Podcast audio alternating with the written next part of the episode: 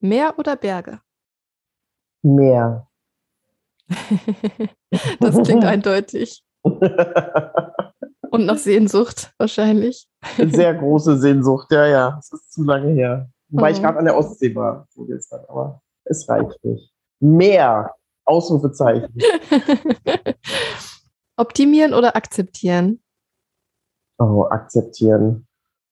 Mit einem Seufzer, mit einem so, oh, als Lernprozess. Akzeptieren. Annahme. ich muss mich im Akzeptieren optimieren. Absolut, genau, genau, das ist es. Was ist dir wichtiger, Ehrlichkeit oder Harmonie? Ehrlichkeit. Hm. Inzwischen, weil das auch ein Lernprozess, zumindest für mich persönlich, war und ist. Mhm. Ja. ja. Also sozusagen der Weg von der Harmonie zur Ehrlichkeit oder? Genau, und auch die, das Bewusstsein oder das äh, immer klarer werden darüber, dass das eine das andere ja nicht ausschließt am Ende. Dass das der erste Step Ehrlichkeit ist, der dann umso mehr zur Harmonie führen kann. Ja. ja. Möglicherweise ist das auch eine falsche Annahme, Harmonie zu wollen. Also das eine, ich, man kann es gar nicht gegeneinander ausspielen, es gehört zueinander. Wirkliche Harmonie braucht möglicherweise Ehrlichkeit. Ach, schön. da kriege ich gleich Gänsehaut.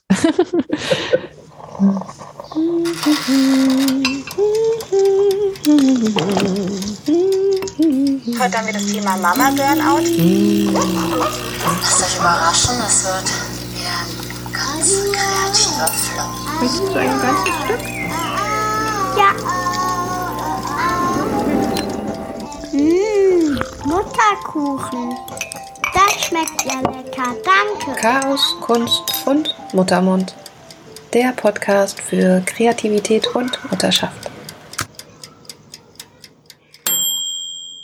Hallo ihr Lieben, ich freue mich, dass ihr wieder eingeschaltet habt. Für alle, die heute zum ersten Mal dabei sind, ich bin Ilute, ich bin Singer-Songwriterin und Illustratorin und ich möchte euch in diesem Podcast inspirierende Menschen vorstellen, die sich auf unterschiedliche Art mit Kreativität beschäftigen und dabei vor allem das Spannungsfeld Kreativität und Mutterschaft beleuchten.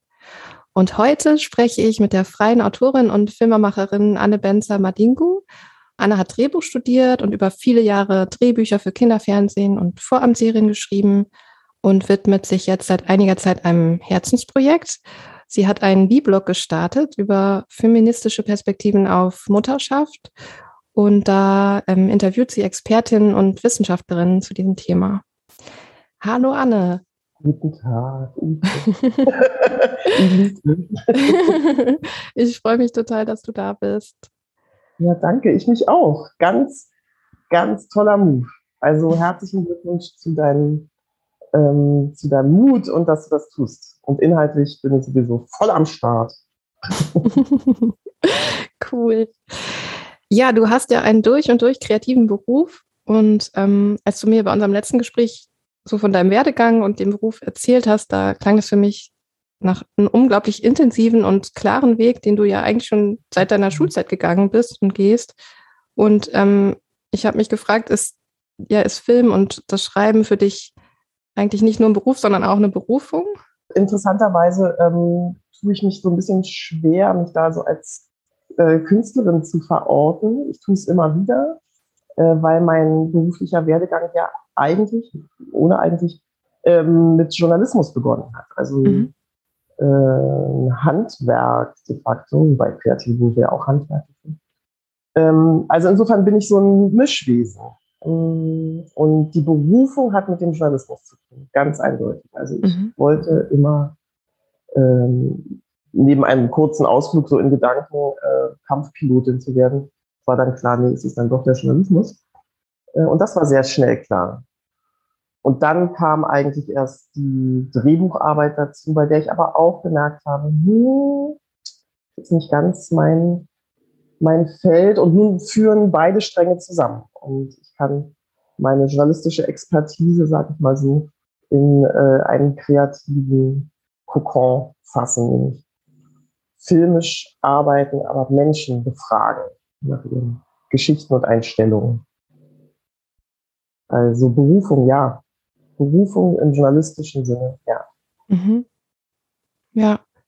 Und dieser, dieser zweite Teil sozusagen, der jetzt den ersten ergänzt, kam der dann zufällig dazu oder wie, wie hat sich das so entwickelt?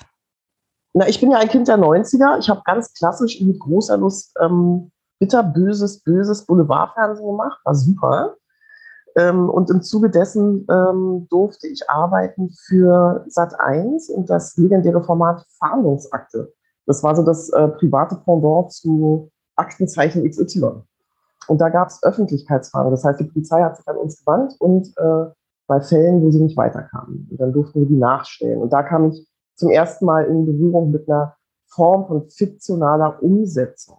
Also wo wir ähm, am Ende ähm, Taten, ja, oder Tatorte und die ganzen Vorgangsweisen und so nachstellen mussten, ne?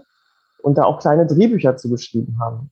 Und da hat es irgendwie bei mir Klick gemacht, hat mich dann plötzlich doch sehr interessiert, fiktional zu arbeiten. Und dann war es nur logisch, ähm, äh, mir eine Filmhochschule zu suchen, die, was ich auch sexy fand, weil ich so eine Schnellschießerin bin, äh, eine zweijährige Ausbildung anbietet. Was relativ neu war damals. Also wir waren glaube, der 17. Jahrgang oder so, dann muss ich jetzt mal nachgucken. Weil in diesem Lande ja auch äh, bis vor kurzem angenommen wurde, man könne, das sehen die Amerikaner ja schon, oder der angelsächsische Raum ja schon lange anders, ähm, kreative Arbeit nicht lernen. Ja, die Musik muss einen küssen und das ganze Handwerkliche dazu ähm, erarbeitet man sich dann. Das war ähm, ganz schön äh, zu sehen, dass sich da was bewegte und wir Drehbuchschreiben lernen konnten, weil bei allem, was es dazu noch gehört, mal eine Idee zu haben, eine originäre, ja, aber genau. Und so, das, das mag ich eben sehr, dass man sagt, oder das, das kommt mir sehr zu Pass, handwerklich auch zu denken. Und nicht nur im Sinne von Kreativität als, ähm, als Muse, die einen küsst und als Zufallsprodukt oder als Talent. Mhm. auch ganz ähm, tricky, das so dann so zu verorten. Ja. Ja, vielleicht muss man den Begriff Kreativität auch einfach da erweitern. Ne? Also ähm, das Handwerk gehört ja. ja. auch im Grunde dazu, weil ohne das entsteht ja auch nichts. Genau. Und, ähm, wie, wie würdest du denn Kreativität für dich definieren?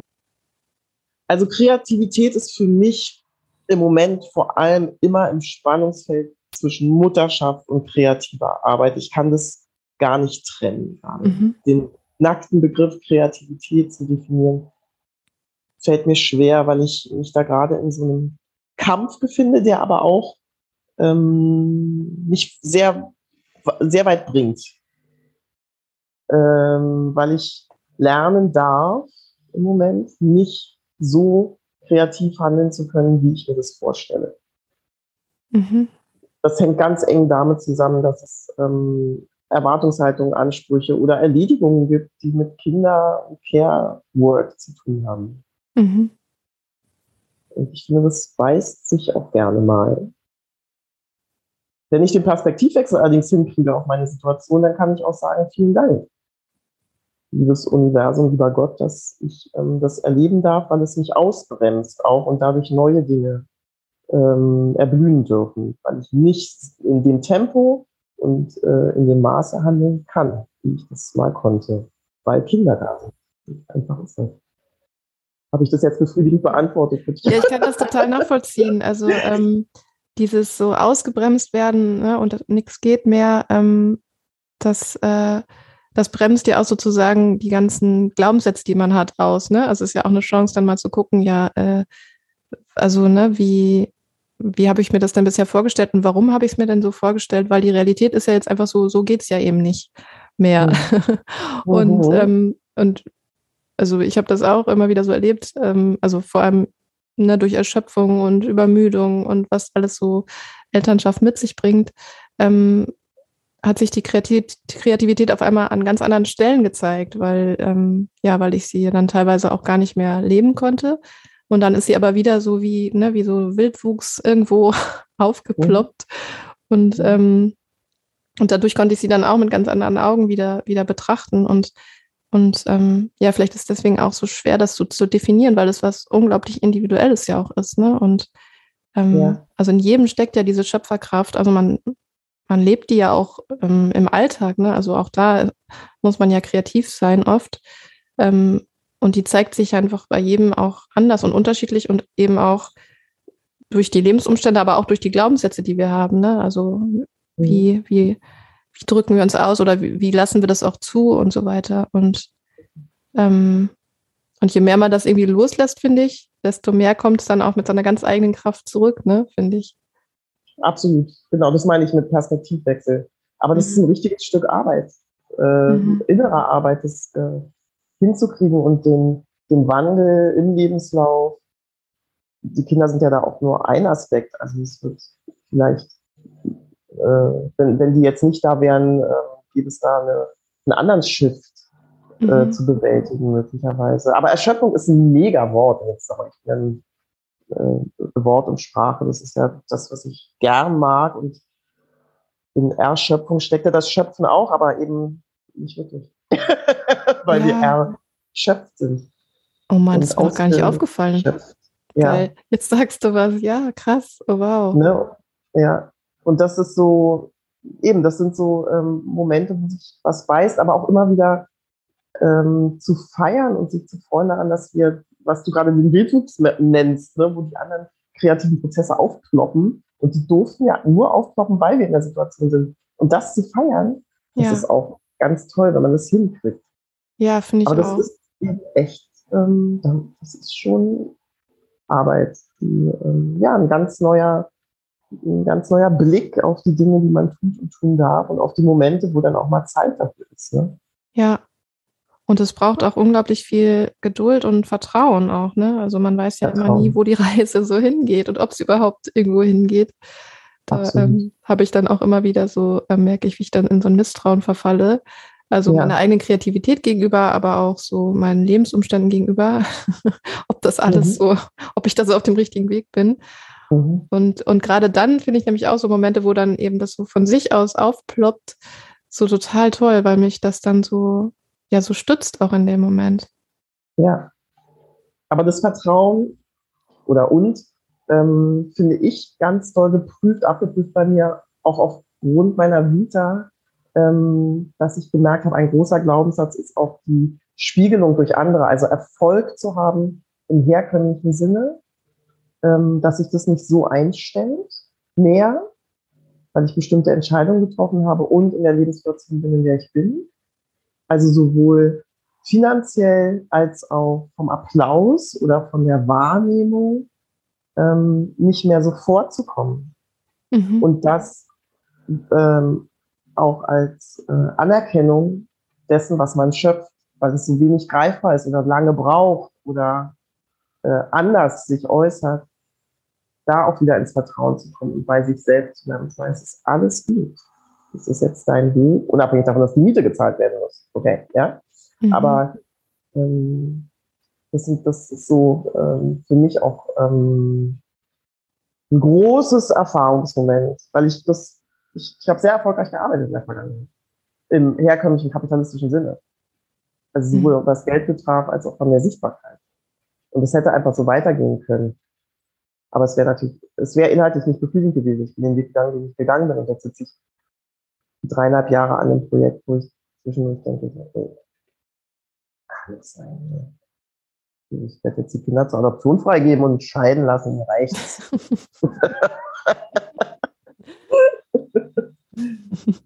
was ich natürlich nicht mache.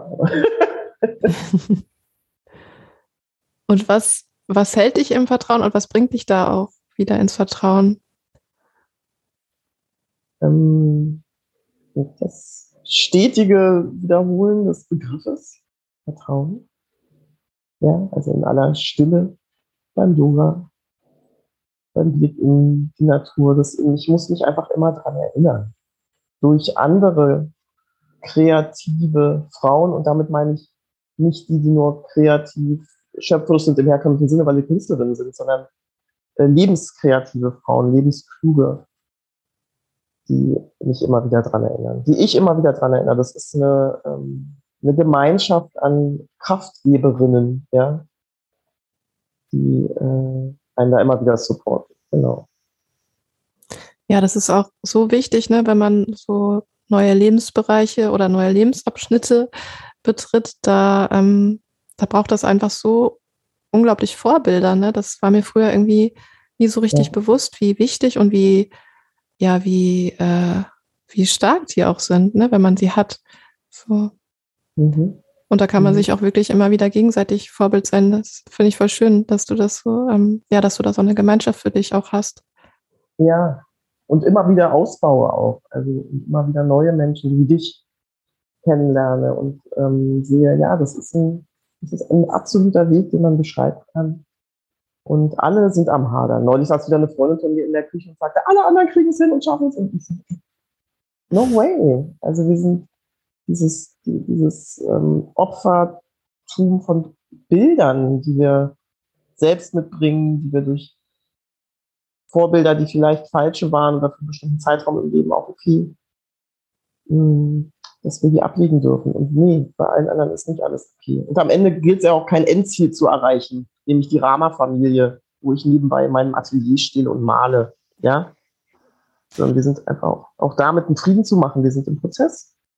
Und das ist nie alles fertig auch. Ne? Muss es auch nicht sein.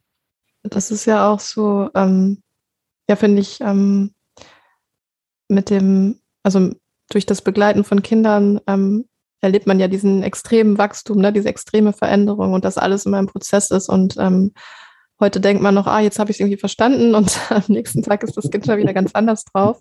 Auf die nächste Phase. Genau, und ich finde, das ähm, ist ja auch eine Einladung, einem selber das auch zuzugestehen, dass man eben auch immer in Prozessen ist und ähm, ja. genau und loszulassen und wir auch nicht immer in der endgültigen Verantwortung sind, sondern dass es da gilt auch, was wir mit dem Vertrauen hatten, ne? Was wachsen zu lassen. Und da auch, ähm, äh, ist auch ein spannendes Thema, so die, die Schuldfrage mal zu klären an, an dem eigenen Vorankommen, an dem Gelingen der Kinder, an dem Gelingen des Lebens, so. Also da ins, ins Vertrauen zu gehen, in so ein universelles Vertrauen auch. Und ähm, offen zu bleiben und leichtfüßig und nicht am Grashalm zieht. Also Kinder lernen ein ja, dass dieses am Grashalm ziehen völliger Quatsch ist. Ne? Mhm. Die verlieren ihren Zahn, wenn sie ihren Zahn verlieren. Ist so. Wenn sie aus der Phase raus sind, sind sie raus. Und dann, also es war, für mich ist äh, Mutterschaft wirklich eine große Übung in, in Demut und Vertrauen. Absolut. Mhm. Ab dem Moment, wo das erste Ultraschallbild da ist. Und wir austragen und halten ne, körperlich halten und dann irgendwann loszulassen. Das sind ja so Schlüsselworte in, in der Mutterschaft. Und die haben auch in der Kreativität, in, in, im, im, im Schöpfen und in, in, unserer Arbeit ja ganz äh, großen Raum. Ja, das benötigt sehr, um äh, tätig zu werden. Oder? Also. Ja, total. Also ähm, ich bin da immer noch äh, auf der Suche. Ich habe da immer noch teilweise sehr im Dunkeln, so diese, äh, was diese Erfahrung des, des ähm, Mutterwerdens und also diese Schöpferkraft, die da drin steckt und die eigene Schöpferkraft, wie die so miteinander verbunden sind. Ja. Weil bei mir war das auch so, nach der Geburt erstmal war da gar nichts mit meiner eigenen Schöpferkraft. Ich war total einge, ich bin total eingesogen worden von dieser neuen Aufgabe und von den Bedürfnissen, die mein Kind geäußert hat sehr vehement. und ähm, das hat echt eine ganze Zeit gedauert, bis ich mich da wieder überhaupt irgendwie kreativ, schöpferisch so wiedergefunden habe. Aber Ute, auch interessant, wie du erzählst, weil wir da auch da, wenn man da den Perspektivwechsel hinkriegt, weil es ist total interessant, was du sagst.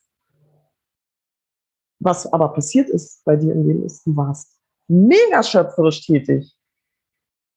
Du hast ein Kind ausgetragen und zur Welt gebracht und hast dich auf eine neue Bedürfnislage eingestellt. Also der Schöpf, also was gibt es mehr als den Schöpfungsakt der Zeugung und des Gebärens? Also das ist ja sozusagen die Ultima Ratio der Schöpfung. Genau, total. So. Aber irgendwie hat man da ja eine ganz andere Position, als wenn man selber ähm, der Schöpfer ist sozusagen. Ne? Also ich, ich habe mich überhaupt ja. nicht als Schöpferin empfunden, sondern als Teil des Ganzen, als Gefäß oder als ähm, mhm. ja so Hilfe oder ähm, ja, oder, oder so eine, wie sagt man das, so ein Hals, ne? Also ich gebe Ja. dem Kind den Raum. Ja. Ähm, und da bin ich an einer ganz anderen Stelle als äh, in dem Moment, wo ich irgendwie äh, Texte schreibe oder Lieder schreibe oder so. Da stehe ich Mhm. ja viel mehr außen irgendwie, ne? Und, ähm, und da war ich halt viel mehr involviert, halt auch körperlich. Ähm, auch so diese Anfangszeit zum Beispiel des Stillens. Also ich weiß noch, das hat mich echt am Anfang richtig fertig gemacht, weil ich habe mich wirklich wie so eine Kuh gefühlt, die einfach, ne, also gar nicht mehr, also das war nicht mehr mal die Identität, die ich vorher von mir hatte. Ja. Und ähm, ich würde jetzt im Nachhinein auch gar nicht sagen, dass das was Schlechtes ist, aber in dem Moment habe ich mich irgendwie so ein bisschen gedemütigt fast gefühlt, ne, dass ich da Ja. einfach nur meinen Körper hergeben muss und wie es mir geht, ist irgendwie total egal. ja. Ähm, auch, ich meine, das lag aber natürlich auch im Kontext, weil die Hebamme halt total irgendwie gepusht hat, dass ich doch jetzt unbedingt stillen muss und ähm, ich habe mich da einfach äh, so ein bisschen überrumpelt von all dem gefühlt, von der, von der Natur an sich auch, ne, so. Ja, ja. Und ähm, habe aber dadurch auch gemerkt, wie krass, wie weit entfernt ich so von der Natur bis dahin auch war. Also auch von meiner eigenen Natur, auch von meiner weiblichen Natur. Und, ähm, Mhm. und da fällt mir gerade ein, dass das würde jetzt total gut passen, jetzt die O-Ton-Rubrik reinzuschieben, weil du hast dir, als ich dir davon erzählt habe, ganz spontan das Thema Sexualität ähm, als Mutter gewünscht. Und ähm, das fand ich super inspirierend und ich habe dazu ähm, Stimmen gesammelt von Müttern. Und ähm, ich finde, da schwingt dieses Thema auch total mit, ne? dass man ähm, auch bei Sexualität, man hat irgendwie so Bilder im Kopf, die sehr männlich auch oft geprägt sind. Ne? Also wir sind ja einfach in einer sehr patriarchalen Welt aufgewachsen und da habe ich auch dann einfach mit dieser neuen Natur, mit der ich da konfrontiert wurde, auch so eine Mhm. ganz neue Form von Weiblichkeit und von Sexualität auch irgendwie für mich entdeckt. Und ähm, Ja, ja. deswegen dachte ich, können wir das jetzt mal kurz reinschieben. Ja, schieb mal.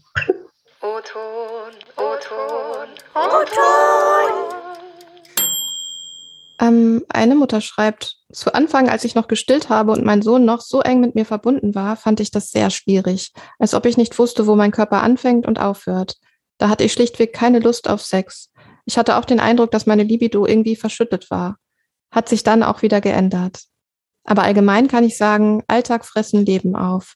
Da tut aktiv Prioritäten setzen echt Not. Eine andere Mhm. Mutter schreibt, meine Söhne sind zwei und fünf. Der ältere hat ASS. Er reguliert sich viel durch Körperkontakt. Seit circa einem Jahr baue ich überhaupt erst wieder den Kontakt zu mir und meiner Sexualität auf.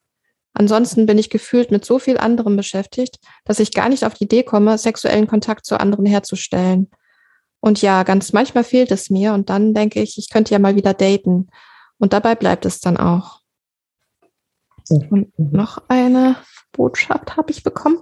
In der Schwangerschaft habe ich mich super wohl und im ausgesöhnten und kraftvollen Sinne weich gefühlt. Sex in und auch schon kurz nach der Schwangerschaft konnte ich sehr genießen. Nicht zuletzt wegen der gelösten Verhütungsfrage. Das Lustloch kam erst später und das führe ich auf allgemeine Erschöpfung durch Überforderung zurück. Ins Thema Patchwork-Familie reinwachsen, Erziehung und Elternsein lernen beziehungsweise für uns erkunden und leben, temporäre Finanzengpässe, Tod meiner Mutter und der Schwiegereltern, ach ja, die Pandemie. Irgendwann habe ich mich gefühlt und um alles und jeden gekümmert. Aus Gewohnheit, aus einem Rollenverständnis, nur viel zu wenig um eine nicht ganz unwichtige Person, mich. Und Mhm. Erschöpfung und Libido schließen einander aus, zumindest bei mir. Aber da Mhm. ich weiß, woran es liegt, hat mich das nicht in Panik versetzt. Wie sagt man so schön, alles nur eine Phase. Je zufriedener ich mit mir und all meinen Facetten des Seins, Denkens und Fühlens bin, desto beschwingter erlebe ich auch Körperlichkeit und habe Lust auf Berührung. Genau, und dann gibt es noch einen, einen echten O-Ton. Wow. Ja, sehr spannendes Thema. Ähm, genau, ich, also meine Söhne sind jetzt fast zwei und viereinhalb und ich ähm, habe natürlich auch am Anfang war irgendwie erstmal gar nichts mit Sexualität los, ähm, besonders aufgrund ähm, der engen Verbindung mit meinem Kind, mit dem ersten dann. Und ähm, das war auch ja in der Partnerschaft oft ein Thema. Und äh, später ähm, wurde es dann so langsam, so, so langsam wurde die Libido wieder so freigelegt, sag ich mal. Ähm, sowohl als dann eben äh, mein Zyklus wieder äh, kam nach der ersten Schwangerschaft und ähm, als dann auch ähm, ich dann aufgehört habe mit Stillen. Ähm, ja, allerdings äh, habe ich eben sehr lange gestillt, dadurch ja, war ich dann auch, ich war dann auch schon wieder schwanger mit dem äh, zweiten Kind und ähm, ja, deswegen war sozusagen ja gerade Sex mit meinem Partner irgendwie eher mal ein schwieriges Thema. Ähm, allerdings habe ich meine Sexualität für mich auch irgendwie ganz neu entdeckt, auch so gerade was das Körperbewusstsein angeht. Ich war eben auch so stolz auf meinen Körper, dass ähm, er eben diese Geburt so ähm, bewältigt hat und auch das Stillen und überhaupt so dieses ganze Kinder bekommen Wunder, das hat mich ähm, ja mir sehr viel näher gebracht und ja und dann ähm, finde ich ist es eben auch ein großes Thema mit überhaupt mit der inneren Arbeit. Also jetzt äh, im Zuge der viel äh, der vermehrten inneren Arbeit, ähm, dass ich mir auch viele Dinge eher zugestehe und auch mehr auf meine Bedürfnisse achte in, in jeglicher Hinsicht, also ähm, auch im ganzen Alltag und so, ähm, habe ich eben auch viel mehr zu mir gefunden und das wirkt sich natürlich auch auf meine Sexualität, auf meine Lust ähm, aus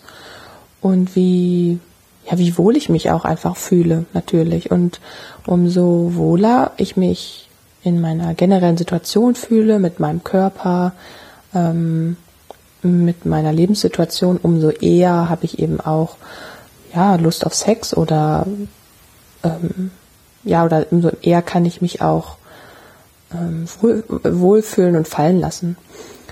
Und insofern muss ich sagen, finde ich das total, also obwohl es sozusagen in, in meiner Geschichte als Mutter da durchaus krasse Tiefpunkte gab, ähm, habe ich jetzt das Gefühl, dass es mich enorm viel weitergebracht hat, eben gerade weil ich durch das Kinderbekommen eben mit dieser ganzen Selbstreflexion und das Aufdecken von Glaubenssätzen und so weiter begonnen habe, ähm, ja, finde ich eben auch näher zu mir. Und das hat eben große Auswirkungen auch ja, auf meine Sexualität.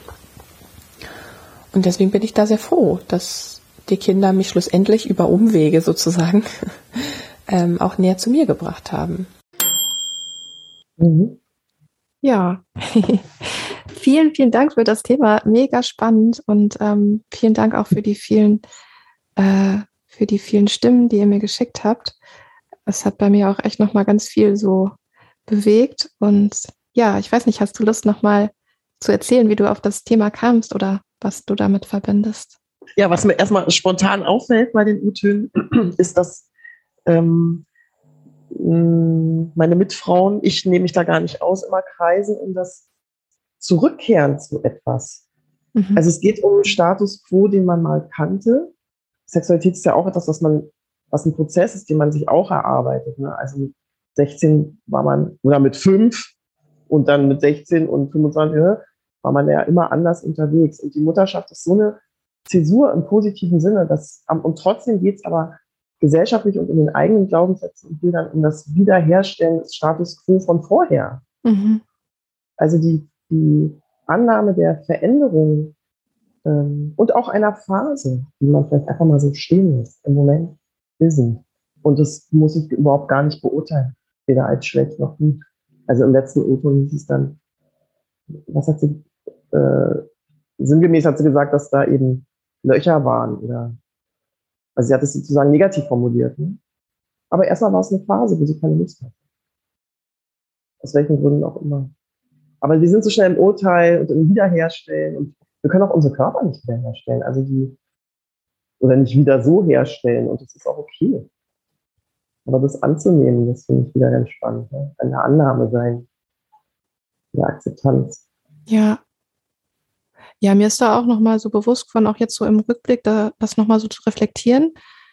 Ähm, und auch überhaupt, äh, ich finde das immer so toll, wenn man sich da austauscht, wenn man selber ja oft ähm, Erkenntnisse hat und die dann aber im Alltag auch wieder so untergehen, ne? dass man sie dann selber wieder ja. vergisst und dann äh, beim so reflektieren ist mir dann auch echt nochmal so aufgefallen, dass ich auch echt so super einschränkende Glaubenssätze hatte zu diesem Thema. Also so ein, so ein Bild von Sexualität und auch wie ich zu sein habe als Frau, ähm, mhm. dass ich irgendwie zur Verfügung zu stehen habe und wenn ich irgendwie keine Libido habe, dann ist irgendwas mit mir falsch und so weiter. Genau. Ähm, das, das ist total, also es hat mich total geprägt und es war mir gar nicht so doll bewusst. Und ja. deswegen war das wirklich erstmal auch so ein Gefühl von, ja, irgendwas ist jetzt, fehlt jetzt, ne?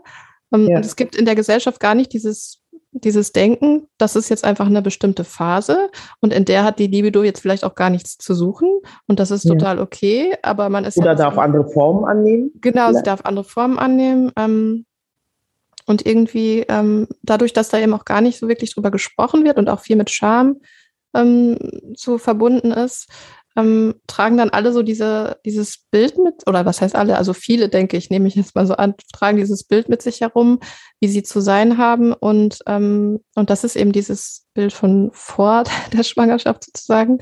Und, ähm, und leiden da auch total drunter. Ne? Also ähm, also ich weiß auch, dass was mich mit am meisten hat leiden lassen nach der Geburt, war wirklich dieses, dieser Gedanke, ich muss jetzt so schnell wie möglich wieder die Alte werden, also auch, mhm. auch in anderen Bereichen, ne? Und also auch beruflich und ähm, aber auch für Freunde wieder so da sein wie vorher. Und das hat ja. mich so dermaßen gestresst und ich konnte das einfach nicht erfüllen. Und so im Nachhinein ist mir das auch total klar.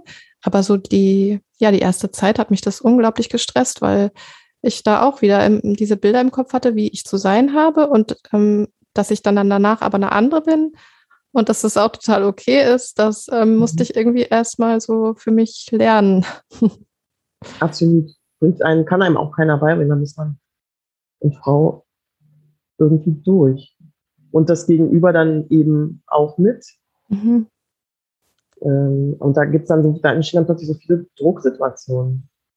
Und was ich wirklich, ich habe ja vorhin gesprochen von äh, diesen Gemeinschaften und den äh, vielen lebensklugen Frauen in meinem Umfeld. Und das ist aber ein Thema, das ist nach wie vor tabuisiert ist vielleicht zu viel. Mhm. Aber ich kann mich nicht erinnern, dass wir mal in einer Gruppe zusammengesessen hätten oder auch einzeln und uns das Thema mal so vorgenommen hätten, in aller Offenheit. Und das liegt nicht daran, dass wir alle so ähm, das vermeiden, sondern das ist, da äh, wirkt irgendwas subkutan, äh, dass es nicht so erörtert wird. Ist jetzt in meinem Umfeld so. Und mhm. ich habe nicht mit Frauen zu tun, die, äh, die da Angst vor hätten. Aber es ist dann doch sehr intim offenbar.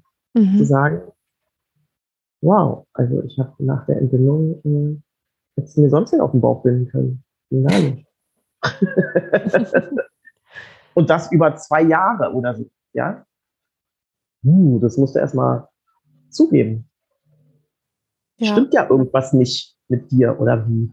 Ja, also das ist schon, das ist schon übel. Und das gilt natürlich für am Ende für alles, wie du auch sagst, ne? Für Freunde, ähm, für, für Eltern, im Beruf, ähm, was wir da alles so müssen oder meinen zu müssen. Mhm. Und das ist was sehr, sehr Einschneidendes passiert.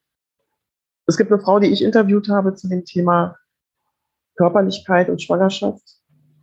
Ähm, da findet man auch im Netz sehr viel zu. Das ist die fantastische ähm, Helga Krüger-Kirn, heißt sie. Mhm. Professorin in Marburg, ist ähm, Psychotherapeutin und hat ganz viel gearbeitet zu Körperlichkeit, Sexualität und Schwangerschaft und Muttersein.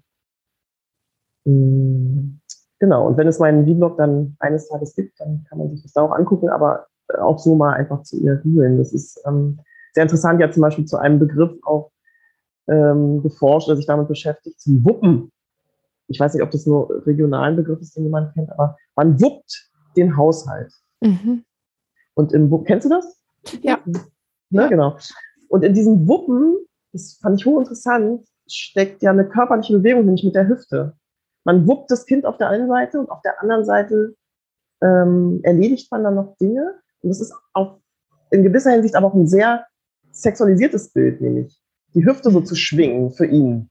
Mhm. Ich habe komischerweise so ein Bild von so einer Frau aus den 50er Jahren, die eben ganz adrett und aufgehübscht für ihn, der jetzt demnächst von der Arbeit kommt, das Kind auf der Hüfte wuppt und den Haushalt wuppt. Und, und das impliziert wieder so, man muss alles integrieren und können.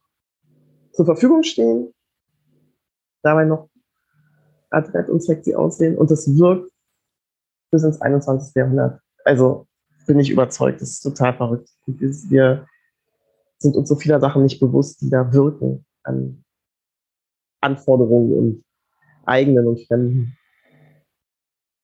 Ja, das ist echt der Wahnsinn.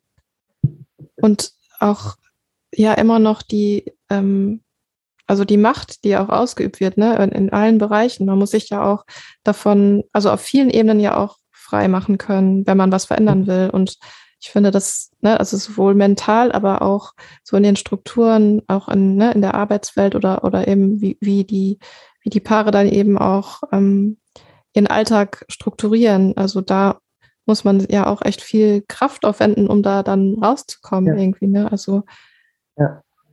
Und das erfordert ja auch eine Bewusstseinsebene, die nicht schaffbar ist. Das ist am Ende nicht schaffbar. Aber es ist vielleicht auch nicht schlimm, wenn man sich mal zwischendurch in die Augen guckt und sagt, oh, jetzt haben wir da wieder irgendwie was übersehen. Aber ist auch nicht schlimm. Humor, ganz wichtig. Ne? unbedingt äh, über sich und den anderen lachen. Und dass man es schon wieder nicht hingekriegt hat. Aber diese Ernst, es ist auch, ja, es ist so gut ernst zwischendurch und so. Klar, weil es auch an die Substanz geht, ne? Und ähm, ja, aber zur Sexualität noch was anderes, was mir aufgefallen ist, dass dieses, also dieses alte Bild, ich muss wieder die Alte sein, und auch, dass ja fatalerweise das Kinderkriegen im besten Falle gekoppelt ist an leidenschaftliche sexuelle Begegnungen, die dafür gesorgt haben, dass dieses Kind zustande kommt, hoffentlich in Liebe und eben nach einer leidenschaftlichen sexuellen Begegnung. Und dann sorgt aber genau das, dieses Geschöpf und die Umstände, die, die, die, die, die Fürsorgearbeit so mit sich bringen, dafür, dass genau diese Form der sexuellen Begegnung plötzlich schwieriger wird. Ja. Also dann gibt es ja irgendwie so ganz komische, ähm, äh, das ist so ein Dualität, das muss, muss man erstmal vereint kriegen im Kopf. Ja, es ist wirklich super schräg. Also ich glaube, manchmal denke ich auch so, bei manchen Kindern fährt auch nochmal so ein Extra-Programm, die das dann auch wirklich verhindern wollen, dass noch jemand kommt. Vielleicht ja. hat die Natur das auch so eingerichtet. Na, auf jeden Fall. Aber ich glaube, es liegt ja schon auch, also hängt ja schon auch ähm, an den Strukturen zusammen, ne, in denen die meisten leben. Äh? Also, dass man so als Kleinfamilie ja auch wenig ja. Spielraum irgendwie hat. Ähm, das spielt da ja auch wahrscheinlich dann nochmal mit rein. Ja, Mariam Irene Tazi-Prevel, noch so ein Name, noch was zu googeln. Das Versagen der Kleinfamilie, großartiges Buch. Und ähm, ja, und führt einfach mal weg von der Schuld, die er oder sie oder sie in Regenbogenfamilien, wer auch immer, trägt. Wir haben ein strukturelles Problem, das ist mal ganz eindeutig.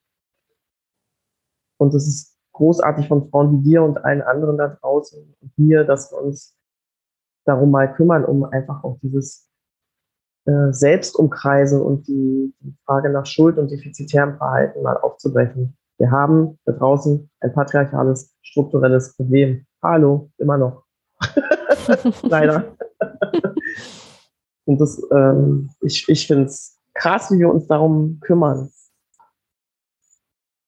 Jeden Tag, ne? Versuchen, mhm. das ähm, aufzubrechen. Ja. Auch für unsere kleinen Söhne. Ich habe ja einen. Jungs. ja, Wie alt ist dein Kind, also dein Sohn? Ähm, der ist sieben geworden am 14. Februar, Valentinstag. ähm, genau. Und meine Tochter ist 13. Mhm. Und thematisierst du das mit den beiden auch? Mm, nee, also nicht verbal, sondern im Vorleben und in mhm. viele Konzepte zeigen und äh, viele Möglichkeiten, die es gibt, des Zusammenlebens. Und natürlich doch, verbal natürlich schon, wenn komischerweise er, weil der Große ist es gar nicht nie Thema gewesen, er so nach Hause kommt mit, ähm, äh, das ist doch ein Mädchenspielzeug und ja, so ganz festgefahrenen Bildern. Mhm. Und dann kriegt er aber auf den Date sowohl von der Schwester als auch von der Mutter. Der Arme. Also ich bin gespannt, was er mir da in 20 Jahren vorgeht. Oder 30. Ähm, aber so beim Vorlesen und so ist es auch ganz, äh, in gewisser Hinsicht ist es dann auch wieder ganz einfach. Zum Beispiel haben wir hier konsequent gegendert oder ähm, na klar, N-Wort, I-Wort und so aus Kinderbüchern wird einfach mal rausgestrichen. Und das war schon zum Piepen, wie er äh, anfing zu sprechen und immer das Innen dran hatte und seiner Oma erzählte, dass er ein ganz hervorragendes Buch über First Nation hat. Und Oma so, äh? Das gar nicht verstanden? Mhm. und es geht dann schon. Wenn man so konsequent dabei bleibt, dann ändern sich da auch Bilder. Aber wie und was er da leben wird, de facto, und ob ich mit meiner Schwiegertochter, insofern er hetero ist, ähm, dann zusammensitze und sie mir die Ohren verheult, was ich alles falsch gemacht habe. ja, bin gespannt. ja. Ja, das ist auch echt so ein spannender Prozess. Also ich finde auch, ähm, also Vorleben ist wahrscheinlich wirklich das das Kraftvollste, was wir so machen können, also unsere Werte ne, vorleben. Aber welche Werte dann die Kinder später haben werden, das, ähm, das liegt ja nicht in unserer Hand. Und, ähm, und ich finde auch, also so, als, als meine Tochter, also die ist jetzt fünf, so das erste Mal dann mit solchen, ja, also so, so krasse Glaubenssätze oder Vorurteile oder so ähm, irgendwie ins Spiel eingebaut hat, ne? Oder irgendwie so einen Satz ja. in die Richtung gesagt hat, dann war ich erstmal voll so, oh, Gott, oh Gott, das ist ja furchtbar. Ähm, aber irgendwie ist es ja auch ja so ein Prozess. Ähm, die Kinder saugen ja alles auf, was um sie herum passiert. Ne? Die sind ja eigentlich ja, ein Spiegel. Ja. Die sind ja erstmal nur ein Spiegel dafür. Und dann kann ich ja nicht dahin gehen und sagen, oh, das darfst du jetzt aber nicht sagen oder so, ne? Also, also natürlich bei manchen genau. Begriffen schon, weil das ist wirklich dann No-Go.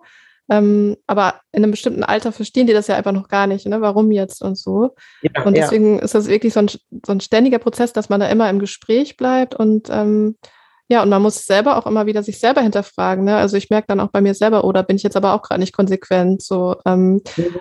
Also ich, ich merke auch, dass ich mich selber, ähm, seit ich eben diese Rolle habe, was vorzuleben oder auch zu sehen, ich habe dann Einfluss eben auf, auf ein Wesen, was gerade heranwächst, ähm, mich selber da auch viel stärker zu hinterfragen immer wieder. Also ja, ja. das ist echt äh, ja ganz, ganz schöne Herausforderung, aber auch eine tolle Gelegenheit, sich selber äh, so ja zu fordern. Genau.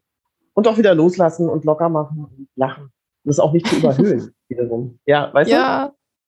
du? Also da ein großes Voll. Thema drauf zu machen. Also ich meine, Karl, der schnallt natürlich sofort, wenn er da äh, tabuisierte Zone betrieben hat und dann reizt das erst recht aus. Ja, genau. Und da geht es ja irgendwie auch einen kreativen Umgang mitzufinden, um zu sagen, äh, geht nicht, mein Süßer, aber Todesstrafe droht dir jetzt auch nicht. ja, und auch oft, äh, oft merke ich dann, wie, wie unklar ich bei manchen Themen selber auch so bin. Ne? Ja, dann ja. Muss ich da genau. selber erstmal gucken, so, hä, wo stehe ich da eigentlich und was ist jetzt eigentlich richtig und wichtig und keine Ahnung. Ja. Ja. Absolut dein momentanes Herzensprojekt, dieser V-Blog, ähm, ist ja auch so ein bisschen aus diesem Vorbildsein entstanden, dass du da auch den Wunsch hattest, da ähm, ja Themen einfach nochmal sichtbarer und erfahrbarer zu machen, auch für die nachfolgenden Generationen? Ähm, ja, also als, wie gesagt, und ich verorte mich als Journalistin und wir haben ja alle, ob wir wollen oder nicht, ein mega Sendungsbewusstsein, ja. Wir meinen ja irgendwie der Welt was ähm, erzählen zu können. das ist das eine. Das andere ist, äh, obwohl ich mich da ganz lange gegen gewehrt habe, es ist natürlich meiner eigenen privaten Biografie geschuldet, nämlich dass ich, also meine Kinder, ich habe jeweils ein Kind von einem anderen Mann und mache zweimal die Erfahrung, dass, ähm, dass da so Retraditionalisierungseffekte gegriffen haben, obwohl ich Kind einer sehr aufgeklärten, alleinerziehenden Mutter war, ja, mit sehr vielen Hippie-Aspekten. Und dann finde ich mich plötzlich überqualifiziert in der Spülmaschine wieder.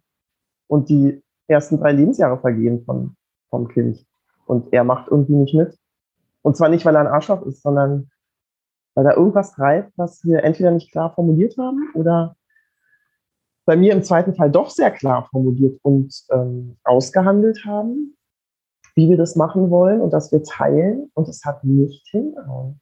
Mhm. Und es hat uns an den Rand des Beziehungsendes gebracht. Und ähm, da wollte ich mal hingucken. Was greift da eigentlich, wenn, zwei ähm, kluge Menschen sehr willentlich emanzipatorisch antreten und irgendwie tappt man dann doch nochmal in die Falle. In welcher Form auch immer, das kann ja hoch individuell sein. Mhm. Und mir geht es um diese Retraditionalisierungseffekte, um die ähm, Frage, was Rollenbilder mit uns machen, wie sie subkutan wirken, wo sie herkommen, ähm, wie wir sie betrachten dürfen, um dann wirklich freie Entscheidungen zu treffen. Und die freie Entscheidung kann ja auch lauten, ich bleibe 15 Jahre mit meinen sieben Kindern zu Hause. Aber aus, einem, aus einer Motivation heraus, die bewusst ist und nicht, weil ich so reingerutscht bin. Das kann es ja bedeuten. Ich, bin, ich will niemanden erziehen, der ähm, seinen Lebenslauf mit Kindern und Carework zu gestalten hat. Mir geht es darum, ähm, mal den Versuchsunternehmen hinter die Kulissen zu gucken. Die Glaubenssätze, die du benennst, ne? diese, äh, diese Bewusstwerdung, dass man sich selbst über ein Thema noch gar nicht so richtig Gedanken gemacht hat und plötzlich ist es da und man steht so ein bisschen wieder Ochs vom Berg und wundert sich, dass man am Herz steht. und schon wieder Windeln gewechselt hat und irgendwie doch die ganze Zeit geäußert hat, wir wollen teilen und das stetig tut und sich selbst schon gar nicht mehr wohl dabei fühlt. Weil man es ständig betonen muss. Und ähm, ja, also mir geht es um heteronormative Partnerschaft, das muss ich ja mal ganz klar sagen, weil das ist einfach so ausufernd und so unfassbar spannend, dass ich mich allen anderen Familienformen jetzt erstmal nicht widmen kann, weil ich glaube schon, dass dieses Zusammenspiel Mann, Frau, Cis-Mann, Cis-Frau zeugt kind, Kinder und versorgt sie, müssen auch nicht die eigenen sein, aber stemmt Familienalltag, dass da viel zu erzählen ist. Ähm, und warum wir da so handeln, wie wir handeln. Also, was ist mit Biologie? Ähm, äh, ich, ich spreche mit Archäologinnen über ähm, über Bilder, die da ja auch, auch seit unserer Schulzeit schon wirken. Ne? Da haben Leute Untersuchungen gemacht zu Bildern in Schulbüchern über das Neandertal. Und es ist einfach so, dass die Frauen vor der Höhle hocken und das Feuer hüten. Kannst du dir Schulbücher mal angucken. Das ändert sich so langsam. Und die Jungs von der Jagd kommen. Und wir wissen inzwischen, und das ist jetzt keine Neuigkeit, aber nach wie vor äh, hochinteressant, dass es sehr wahrscheinlich nicht so war. Genau. Ja, da fehlen mir echt immer wieder die Worte. Das ist so krass, ne? Ja, wie, wie vereinfacht immer alles dargestellt wird und immer so im Sinne einer bestimmten Gruppe, die halt immer noch so die Macht hat, ne? Das ist echt mhm. unglaublich. Genau. Und wie allumfassend das ist auch. Also wie tief das wirkt und wie ist wie eine Krake. Also wie gesagt, die, die Schulbücher, ja. Also unsere kleinen Mädchen sitzen noch nicht nach solchen Schulbüchern. Aber ich meine, es gab, so man sich mal vorstellen, es gab Forschung dazu, warum Mädchen zum Farbton rosa ähm, neigen und Jungs sich eher hingezogen fühlen zu blau. Mhm. Und das Ergebnis dieser Forschungsarbeit war eben, dass äh, der Homo sapiens, der männliche, jagen war, also den Himmel sozusagen im Blick haben musste. Und die Mädchen, weil sie Sammlerinnen waren, Frauen, äh, Beeren und ja die Rosatöne, also ich muss es gar nicht zu Ende führen, den Satz, ja. Solche Absurditäten. ja, jetzt weißt du, warum du rosa magst, bitte. Verstehst du? Weil du nämlich eigentlich eine Sammlerin bist von Beeren. Ist Quatsch. Mhm.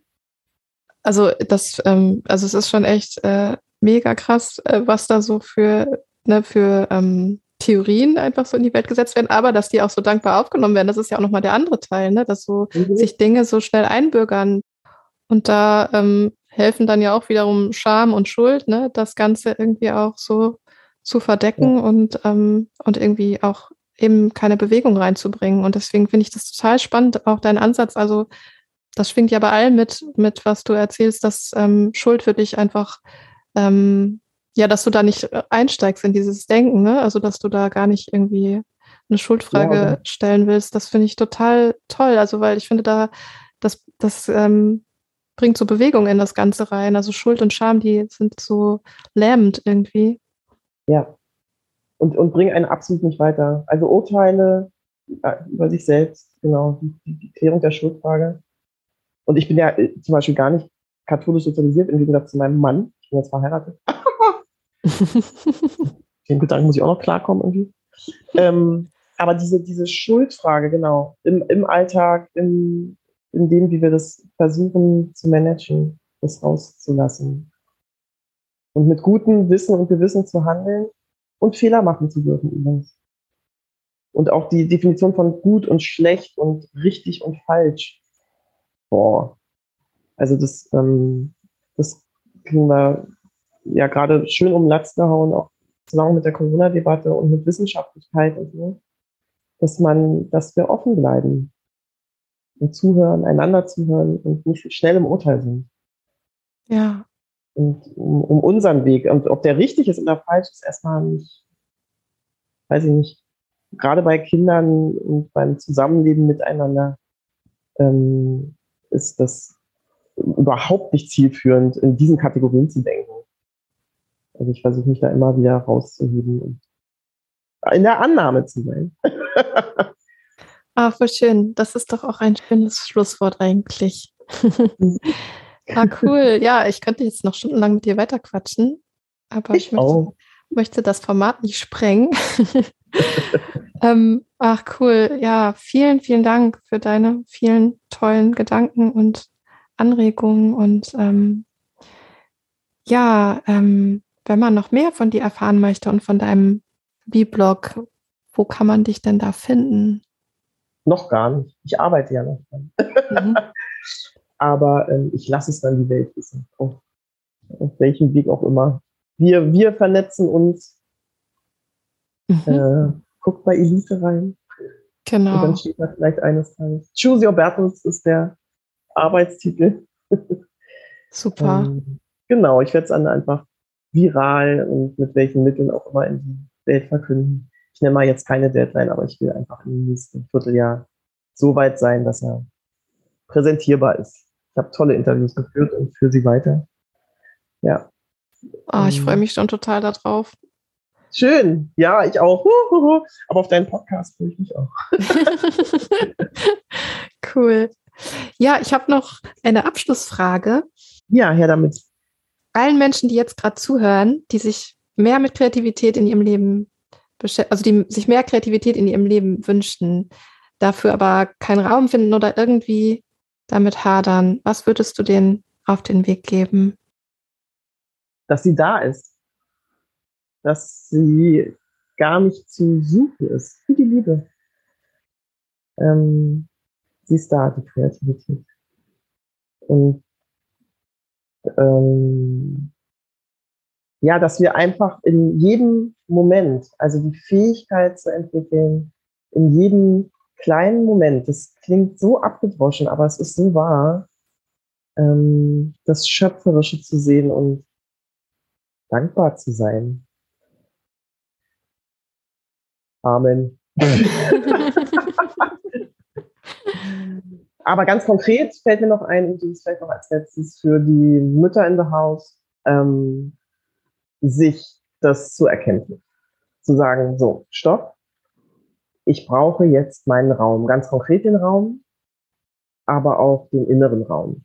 Und sich abzugrenzen und zu sagen, bis hierher und nicht weiter. Ich habe ähm, jetzt genug gegeben.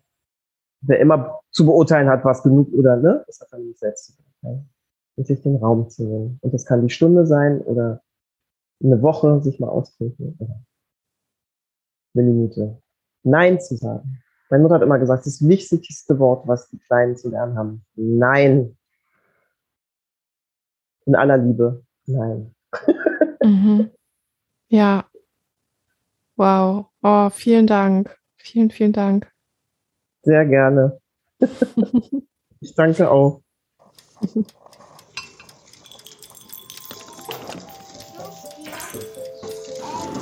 Das war's für heute mit Chaos, Kunst und Muttermund.